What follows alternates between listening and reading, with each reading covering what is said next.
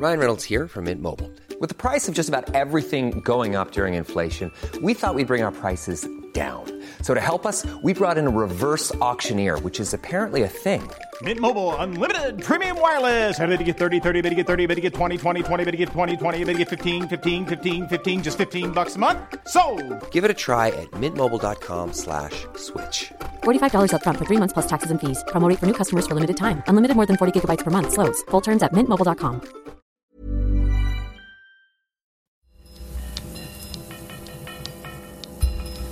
Falter Radio, der Podcast mit Raimund Löw.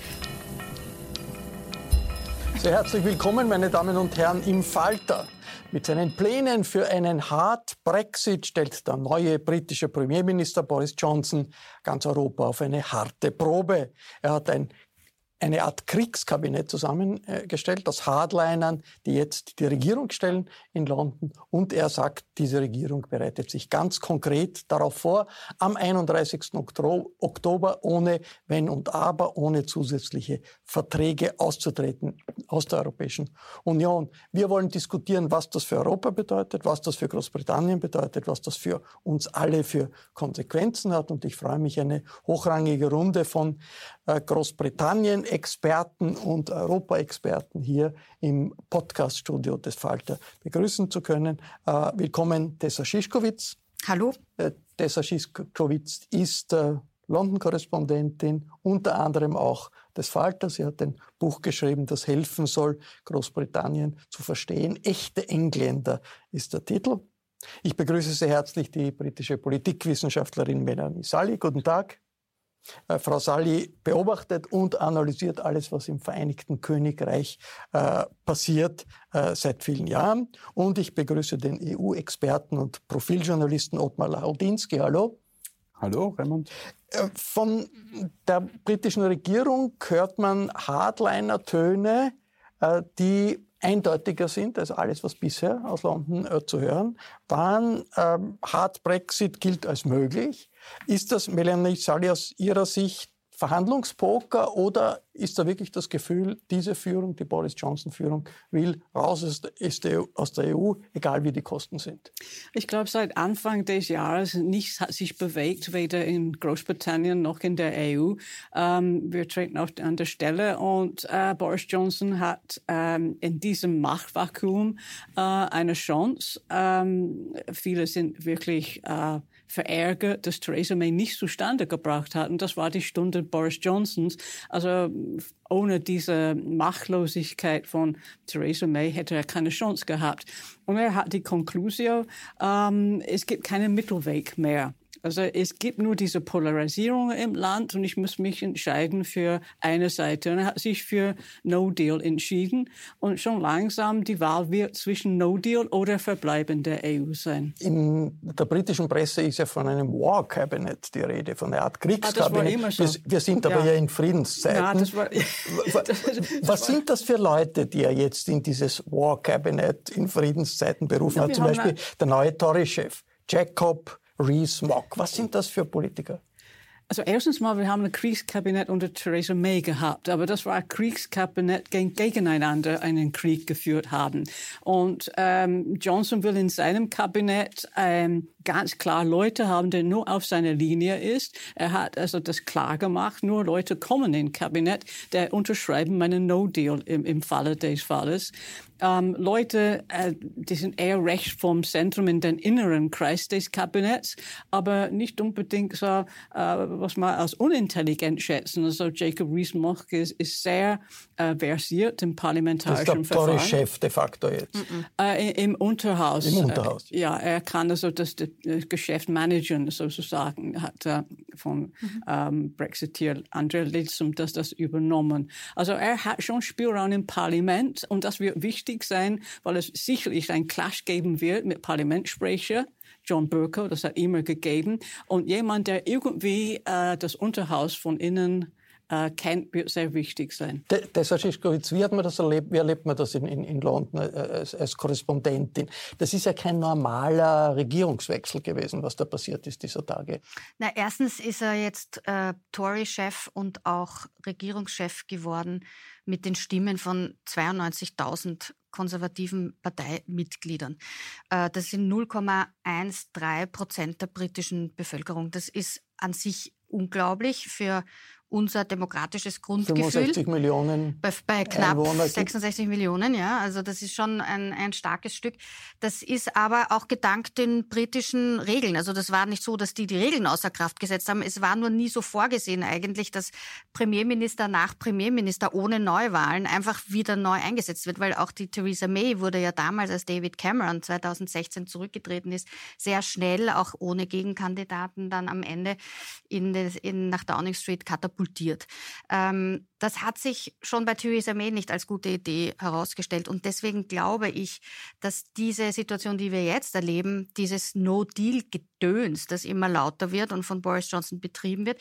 Und es wird ja im Übrigen auch das Gegenteil davon immer lauter. Ja? Also wir hören jetzt in den letzten Tagen, seit er auf Tour ist im Königreich, die Schotten, die Nordiren, auch die Waliser sagen immer deutlicher, das machen wir aber nicht mit. Das heißt, es steigert sich jetzt das Kriegsgeschrei, aber auch das Verbleibsgeschrei wird lauter und stärker.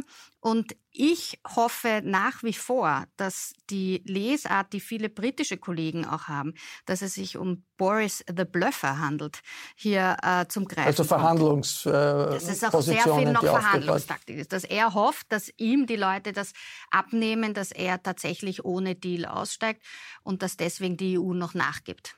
Herr Ottmar Lautinski, Sie haben äh, Boris Johnson erlebt als EU-Korrespondent in Brüssel. Er war ja mehrere äh, ja, ja, ja, er war fast Jahre ein Kollege Zeit. eigentlich ja, von ja, uns. er war ein Kollege er war von mir. Er war so Anfang der 90er Jahre war er dort und er war sozusagen, ich habe immer gehört von äh, befreundeten britischen Kollegen, äh, so die, die, die, die jüngsten äh, Stories über ihn. Ja, aber, äh, ich habe aber auch mit ihm hin und wieder auch selber ge gesprochen oder manchmal wollte er was wissen aber er mit seinem Blondschopf schon damals und er, hat, er war damals schon bekannt als so eine Art unguided Missile, wie, wie er genannt wurde. Man hat nie genau gewusst, was wird der da zuspitzen, die Geschichte, was schreibt er, es war noch kein Internet.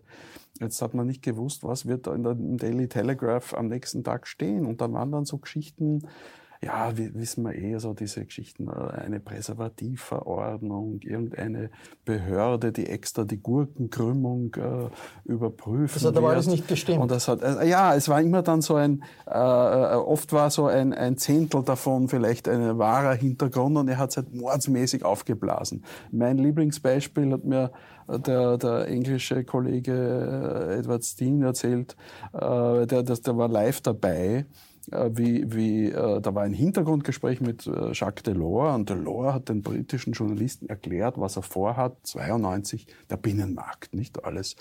Und da haben halt brav die Kollegen geschrieben, freier Verkehr, Waren, Personen, Dienstleistungen, Kapital.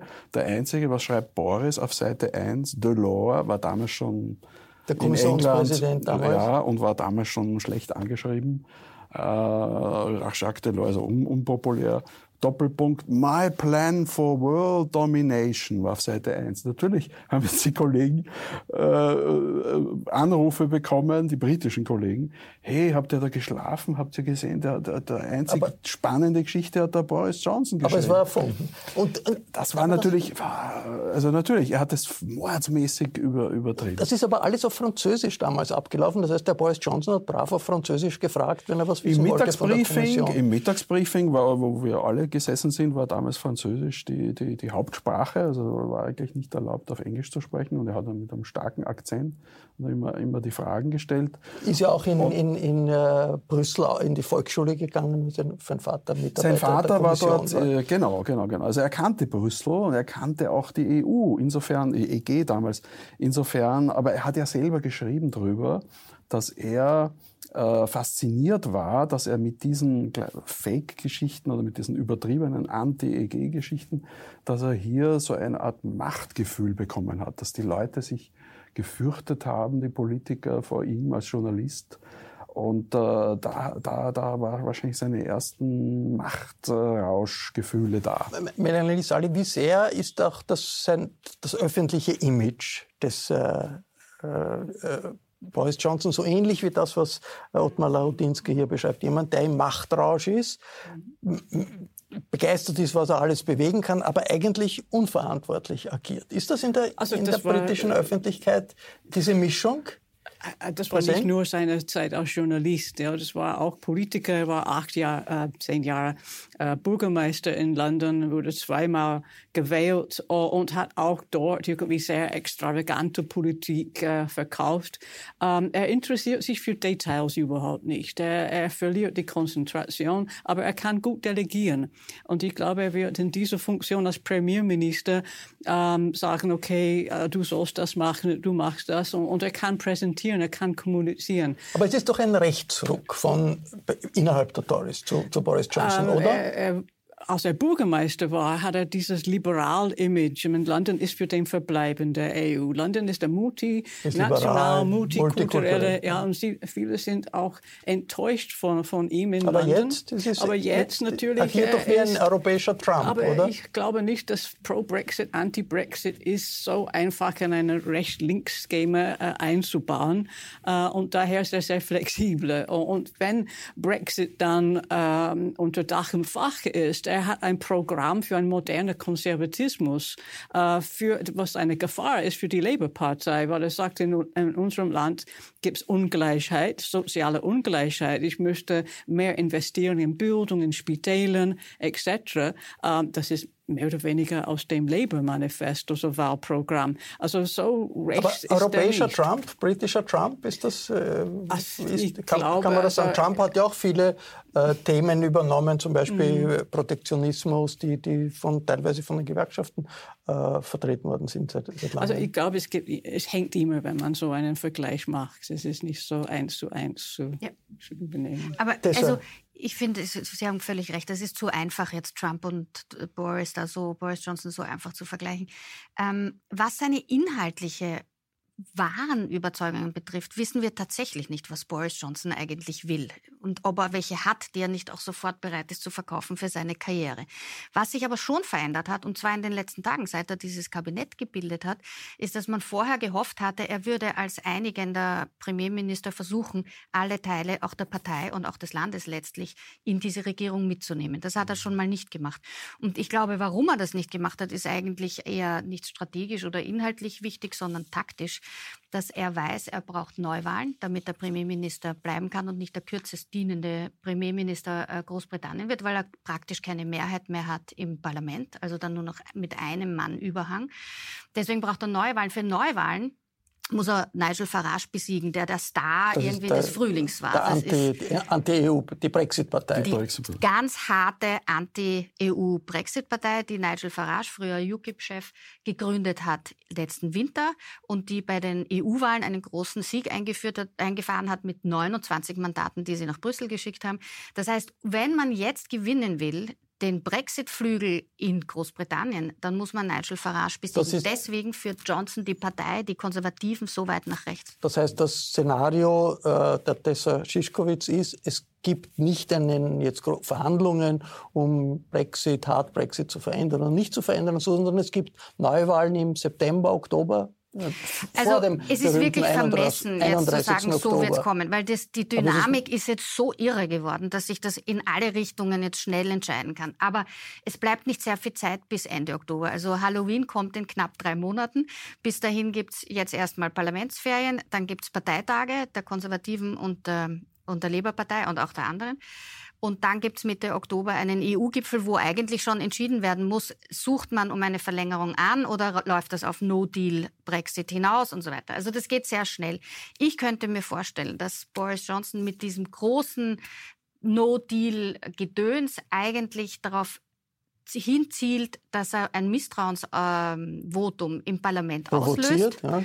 und von dem sozusagen dann gezwungen wird, Neuwahlen auszurufen und dann sozusagen die Raison d'être irgendwie der ganzen Sache ist, dass man die EU bittet, noch ein paar Monate zu warten mit dem, mit dem endgültigen Austritt äh, Großbritanniens und in dieser Zeit wird neu gewählt. Es könnte auch sein, dass man Snap Elections macht schon im September, Oktober, aber das halte ich einfach vom Zeitablauf für eher unwahrscheinlich, weil dafür nicht sehr viel also Zeit bleibt. Der 31. Oktober Hard Brexit ist eher ein Wahlkampfslogan als eine Realität in diesem Szenario. Es kann Realität werden, aber ich würde das nicht ausschließen, dass das die eigentliche Taktik ist, die er verfolgt. Was würde das bedeuten? Also was würde konkret passieren, wenn es wirklich so weit kommt? Wenn am 31. Oktober Hard Brexit passiert? Was heißt das ganz konkret? Dann muss Boris Johnson am 1. November anrufen in Brüssel und sagen, äh, ich hätte gerne mit euch über ein Abkommen verhandelt, äh, das Großbritannien dringend braucht mit der EU und das dann als Drittstaat. Das heißt, ob dann die abheben dort,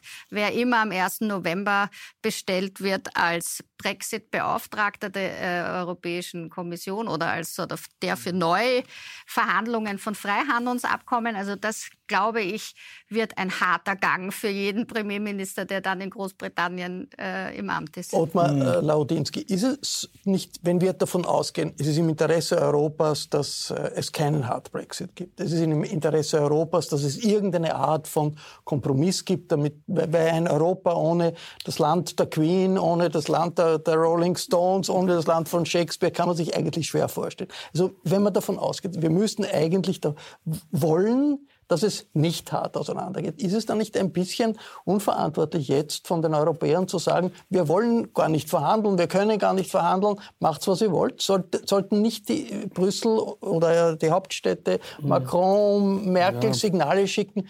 Okay, wir können in irgendeiner Weise einem Politiker wie dem Boris Johnson entgegenkommen, damit es nicht zu einem Hard Brexit ja. kommt. Warum tun das, das, die Europäer nicht? Ja, das sollte man durch äh, betonen, dass das jetzt, es geht um dieses, wurde jetzt eineinhalb Jahre lang dieses Scheidungsabkommen äh, ausverhandelt, ja.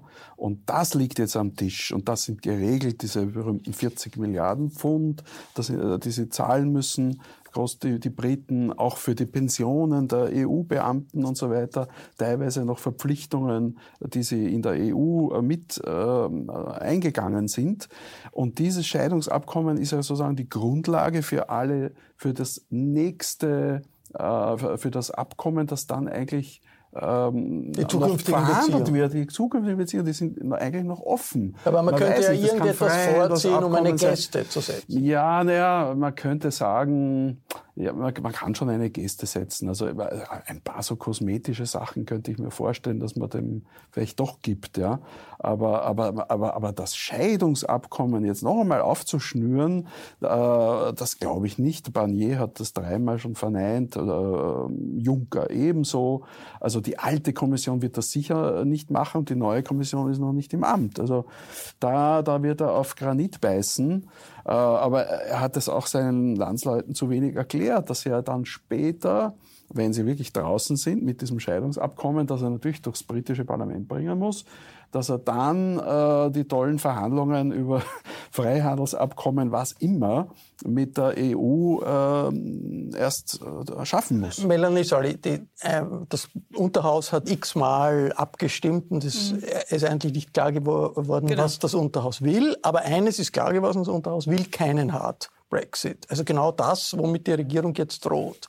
Kann äh, Boris Johnson mit seinem jetzigen Kabinett einfach sich darüber hinwegsetzen, dass das Unterhaus Hard Brexit nicht haben will? Schwer, aber es ist doch möglich. Aber auch dieser Scheidungsvertrag, der am Tisch ist, hat das britische Parlament auch dreimal abgelehnt. Und es äh, ist ganz egal, was Boris Johnson äh, mit der EU ausverhandeln könnte.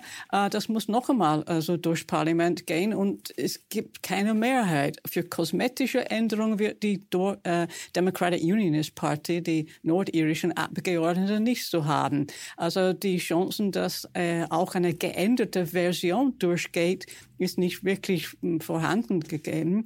Aber äh, ein No-Deal äh, fürs Parlament zu verhindern, ähm, sie müssen Anfang September sehr aktiv sein ähm, Neuwahlen könnte äh, die Labour-Partei durch Misstrauensant Misstrauensantrag äh, verursachen. Aber frühester Termin wäre 24. Oktober, auch wenn sie starten im, im September. Und dann äh, Boris Johnson. Also eine Woche vor dem Brexit-Termin. Äh, ja, aber äh, das frühestens Termin. Ja. Boris Johnson hatte äh, im Spielraum die Möglichkeit, der Königin zu sagen, eigentlich das passt nicht sehr gut, Eure Majestät, wahrscheinlich, Sie sind auf Urlaub, 31 31. Oktober wäre viel besser. Äh, das wäre natürlich Halloween. Und zwischen Halloween und Allerheiligen äh, Großbritannien äh, tritt aus der EU aus, auch möglich. Ähm, es gibt auch die, die Möglichkeit für Parlament ein Gesetz zu beschließen, der Boris Johnson zwingt, eine Verschiebung zu beantragen.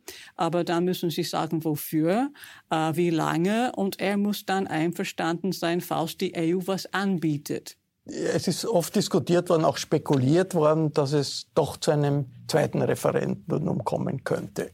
Ist da dieses Szenario weg oder ist das irgendwie noch da? Ähm, zweites Referendum kann jederzeit also die Regierung ähm, äh, veranstalten. Wird, wird, die Boris Johnson-Regierung ja, er kaum könnte tun? sagen, also, äh, ja, es ist mein Deal oder No Deal. Das hat man von Theresa May gehört. Und wir machen das in einem Referendum. Das kann er auch sagen. Wenn er denkt, dass er Neuwahlen verlieren könnte, ist es auch nicht ganz klar. Aber äh, wenn er denkt, also ich kann Neuwahlen nicht gewinnen, wie wäre es mit einem Referendum dann, wenn Sie ein Referendum haben wollen? Ja, warum nicht von mir aus? Die Fragestellung wird wahrscheinlich nicht unbedingt was, ähm, was die Leute haben möchten. Deswegen habe ich gesagt am Anfang, man könnte Referendum No Deal oder Verbleiben der EU. Diese ganze, äh, die widerspiegelt diese ganze Polarisierung im Land. Ryan Reynolds here from Mint Mobile. With the price of just about everything going up during inflation, we thought we'd bring our prices down.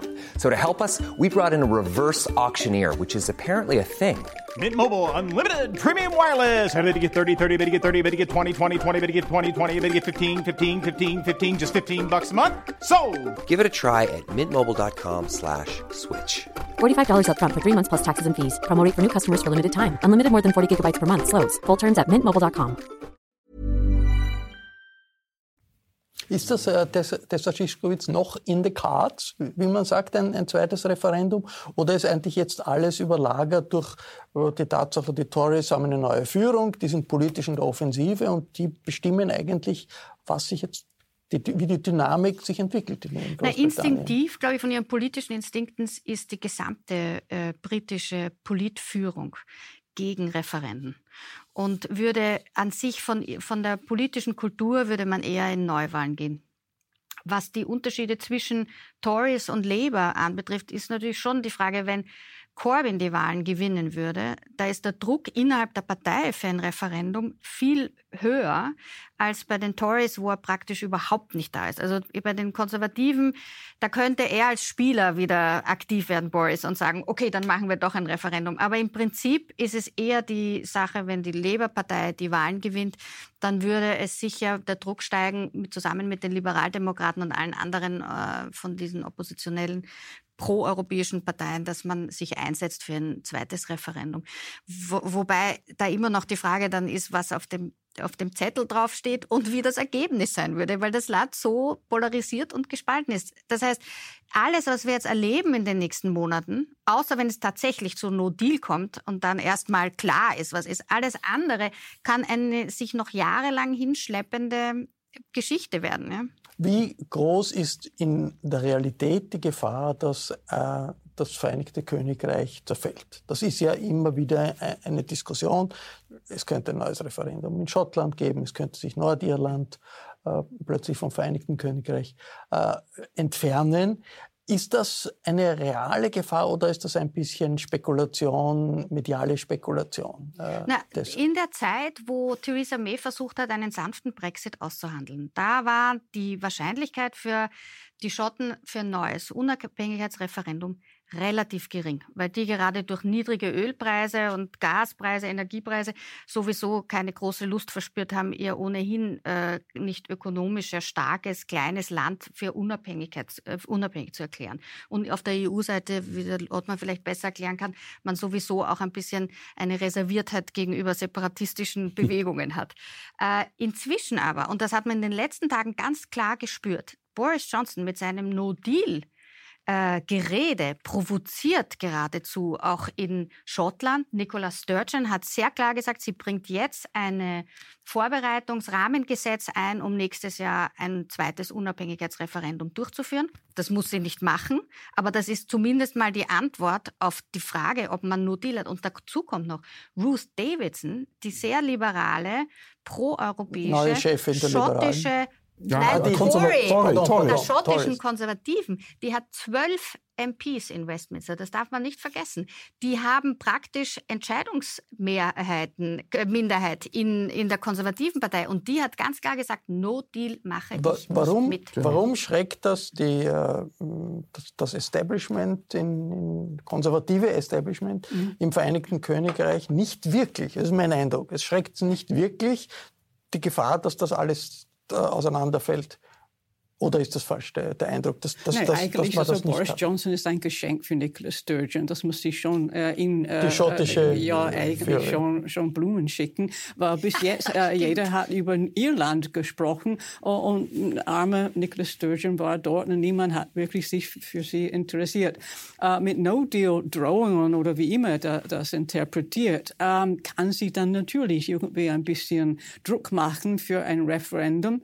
Ähm, und ohne No Deal wird ein Referendum wahrscheinlich in Schottland äh, nicht zu gewinnen. Also die schottische Nationalpartei bei der letzten Parlamentswahl 2017 hat stark verloren ähm, und sie sind nicht unbedingt so, so eine Kraft wie für und viele in der konservativen Partei, auch im Lande wahrscheinlich, haben irgendwie dieses Gefühl wie die Europäer Europäer mit Großbritannien, äh, dass schon wieder die Schotten meckern und sie bekommen von uns Geld. Was wollen die? Also am besten, sie sollen ihre Unabhängigkeit haben und dann sind wir los von dem. Und dann hätten natürlich die Konservativen eine starke Mehrheit im Parlament in London. Also in England wäre dann ewig äh, eine, eine konservative Mehrheit. Und die schottische Nationalpartei, die so irgendwie im Parlament auftritt, jede Woche und sagt, das ist furchtbar, dieses äh, Unterhaus und wir wollen unsere Unabhängigkeit, die werden sagen, okay, dann sollt ihr das haben. Aber das Staatenzerfallen in Westeuropa ist nicht wahnsinnig häufig. Also das naja, ist, wir, wir haben eine lange Versuch, Tradition der Entkolonisierung, wo es kein Drama war, natürlich, dass Indien irgendwie unabhängig ja, aber ist. Aber das ist nicht äh, Europa gewesen. Also, ja, aber dann Irland. Man hat gesehen in Spanien, wie, wie also das, ja, ein, das Auseinandergehen von Staaten in Europa also ist, ich glaube, die, die, ist, ist eigentlich also ganz meine persönliche äh, Position ist irgendwie, wenn Sie in einem Referendum sich dafür erklären, warum nicht? Also wenn die Mehrheit Mehrheit das haben wollen, dann sollen wir uns in Freundschaft irgendwie trennen. Irland ist auch ein Beispiel. Die irischen Staatsbürger haben eine Sonderposition in Großbritannien. Sie können kandidieren als Abgeordnete im Unterhaus. Man hat das alles freundlich geregelt. Daher in Großbritannien versteht kein Mensch, warum ist diese EU so schwierig mit uns? Ja? Warum machen sie ständig Probleme? Also eine also, Vereinigung zwischen äh, der Republik Irland und Nordirland, glauben Sie, würde problemlos über die Bühne gehen? Dort waren jahrzehntelang Bürgerkrieg. Ja, es wird nicht problemlos, aber ich meine, äh, äh, das wird nur von Dublin ein bisschen so auch rhetorisch äh, forciert. Ja? Und ist auch nicht so schlecht äh, für Boris Johnson, weil er, er kann ein bisschen Druck auf die Democratic Unionist Party sagen. So, wenn eigentlich ich, äh, äh ein, einen ein New Deal zurückbringe, das ist die letzte Chance für euch zuzustimmen, sonst habt ihr in, in Irland ein Vereinigtes Irland, was sie vermeiden wollen. Äh, ob man, Laudinsky, wer entscheidet jetzt eigentlich in den nächsten Wochen, was in Europa passiert? Hm. Also es gibt die Kommission, die ist noch im Amt, aber outgoing. Ja, Jean-Claude Juncker ist wahrscheinlich auf Urlaub. Im August äh, werden in, in Brüssel die, werden in Brüssel die äh, Gehsteige hochgeklappt ja. und alles ist so. Doch eine wahnsinnig sensible, auch gefährliche Zeit für Europa. Wo fallen da wirklich die Entscheidungen, ob man jetzt ein bisschen nachgibt, ob man eingeht auf die Situation, wie man reagiert auf diese existenzielle Krise in Großbritannien? Ja, äh, äh, Ursula von der Leyen hat ja schon begonnen, äh, ein bisschen schon sich, sich vorzubereiten oder die, die zu bereisen. Äh, es ist natürlich schwer für die EU. Macron, zum Beispiel Frankreichs Präsident, hat äh, bereits gesagt, dass er sich äh, so einen, einen No-Deal eigentlich nicht vorstellen kann. Oder? Äh, aber das Problem ist, dass, dass äh, Boris Johnson auch jetzt so eine Art Bedingung gestellt hat. Er fährt nicht zu Verhandlungen nach Brüssel und auch mit, äh, wird mit EU äh, Politiker nicht reden, solange die EU dabei bleibt zu sagen, das ist der Scheidungsvertrag, den müsst ihr akzeptieren. Und daher ist es jetzt sehr schwierig, das einzuschätzen. Und äh, wenn er da wirklich nicht kommt, äh, gibt es auch keine Gespräche. Und wahrscheinlich wird er, wird er sich dann wieder hinüber retten mit dieser Verlängerung. Die kriegt er vielleicht, ja, bis dann die neue Kommission auch im Amt ist. Äh, Im November wird das erst sein. Also das, das, das äh, ist jetzt die schlechteste Zeit und da, da, da stimme, stimme, stimme ich äh, überein. Das ist jetzt wirklich die, die, die ungünstige Zeit für die EU für solche Verhandlungen. Was wäre der best, die beste Lösung für die jetzt. Wir haben alles durchgespielt, Chaos, mehr oder weniger Chaos, Krise, das ist klar, Polarisierung. Jetzt äh, treten wir doch einmal heraus aus der Rolle des Beobachters als europäische Staatsbürger. Was wäre die gescheite, in der Situation jetzt die sinnvollste Lösung? Aus Ihrer Sicht? Also Boris Johnson hat schon ein Angebot gemacht, um die Rechte der EU-Bürger, also fünf Millionen oder so, äh, in verschiedenen Ländern äh, abzusichern. Äh, das ist natürlich im Austrittsabkommen. Die EU lehnt das ab. Und also das wäre schon im Interesse der EU, dass, dass die Bürger, die überhaupt nichts mit dieser Sache zu tun haben, ähm, ihr Schicksal, ihre Zukunft nicht am Spiel sein sollen in, in dieser Situation. Äh, und das soll man, glaube ich, äh, so machen. Ähm, und es ist wahrscheinlich, sie hätten früher eine Änderung, eine kleine Änderung mit dem Backstop gemacht und dann wäre es doch durch das Parlament. Aber ich glaube, jetzt ist so festgefahren, dass die EU sagt, wir interessieren uns nicht mehr für Diskussionen. Boris Johnson sagt, ja, es hat keinen Sinn, dann ist es ein bisschen festgefahren. Was wäre der beste Ausweg jetzt? Realistisch und gleichzeitig auch ein bisschen verschieben. Weiter verschieben. verschieben. Ich glaube, die Briten sind nicht fertig mit dieser Diskussion. Das würde, egal auf welcher Seite das jetzt im Moment fällt, das eine Hälfte des Landes tief beleidigen. Und ich glaube, ein bisschen noch zu verschieben, zu schauen und eventuell wirklich durch eine dem, wirklich demokratische Abstimmung, also durch Neuwahlen, zu bestimmen oder durch ein Referendum zu bestimmen, was die eigentlich wollen. Und dann haben wir eine größere Chance, nochmal die Gesamtbevölkerung einzubeziehen und nicht nur ein paar wirklich Ultra-Brexitier-Konservative, die im Moment das Land bestimmen. Ottmar Laudinski, Ausweg? Ausweg. Äh, persönlich wäre ich auch für, für ein, noch ein Verschieben, aber äh, ich, ich verstehe auch Leute, die sagen, bitte besser ein, ein Ende mit Schrecken als ein Schrecken ohne Ende und dann noch weitere Verhandlungen. Vielleicht würden dann die Briten endlich auch aufwachen. Wir sehen ja, Betriebe äh, schließen bereits oder, oder verlegen zum, äh, zumindest Produktionen schon ins Ausland, ja, nach Japan, Autoindustrie. Äh, Vauxhall hat jetzt vorgestern das gedroht. Pfund, äh, das Pfund ist jetzt sinkt, ja. Äh, also wenn da vielleicht wirtschaftlich dann mehr durch diesen Hard Brexit äh, die Konsequenzen für alle Briten äh, spürbar wären, was ich für die Briten mir nicht wünsche. Aber dann, äh, dann gäbe es vielleicht doch ein zweites Referendum, wo die dann sagen, bitte, bitte lasst uns, äh, lasst uns wieder rein. Ich ja? bin mit Tessa einverstanden. Ein, ein, ein äh, Austritt Großbritanniens tatsächlich, er wäre auch für Europa international ein schwerer Schlag, ja. würde zeigen, dass die Europäische Union als gemeinsames Projekt schwer angeschlagen ist. Großbritannien ist eines der international wichtigsten Staaten, äh, der, der, europäischen Staaten der Welt. Es muss alles getan werden, um die Briten dabei zu halten. Und das sollten in den nächsten 14 Tagen die Frau Merkel, der Herr Macron äh, zu einer Krisensitzung aufrufen, ohne andere, mit dem Boris Johnson, um einen Ausweg zu suchen, in irgendeine Art von Deal, um die Briten äh, in äh, Europa zu behalten, in der Europäischen Union zu behalten, wie auch immer das dann ausschauen muss. Dazu gibt viele Rechtsexperten, die sich was ausdenken könnten, wenn der politische Wille da ist. Ich bedanke mich sehr herzlich bei allen hier am Tisch. Das war der Falter Talk zu Boris Johnson und dem Risiko eines harten Brexit für Großbritannien und für über den Tellerrand hinausblicken, das tut der Falter regelmäßig. Wenn Sie keine Reportage oder Analyse sich entgehen lassen wollen, dann ist der beste Weg dazu ein Abonnement des Falter. Abonnieren kann man den Falter auch im Internet. Das geht über die Internetadresse abo.falter.at.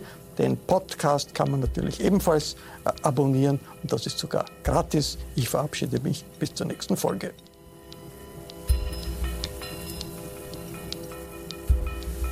Sie hörten das Falterradio, den Podcast mit Raimund Löw.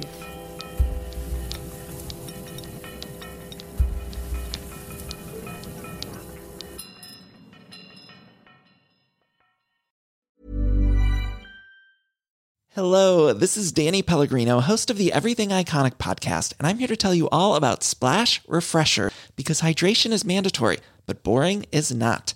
Now, I love my water, but if I don't spice it up, I'm not going to finish what I took out of the fridge. That's why I love my Splash Refresher, which is flavorful, delicious, bright, hydrating, and zero calories.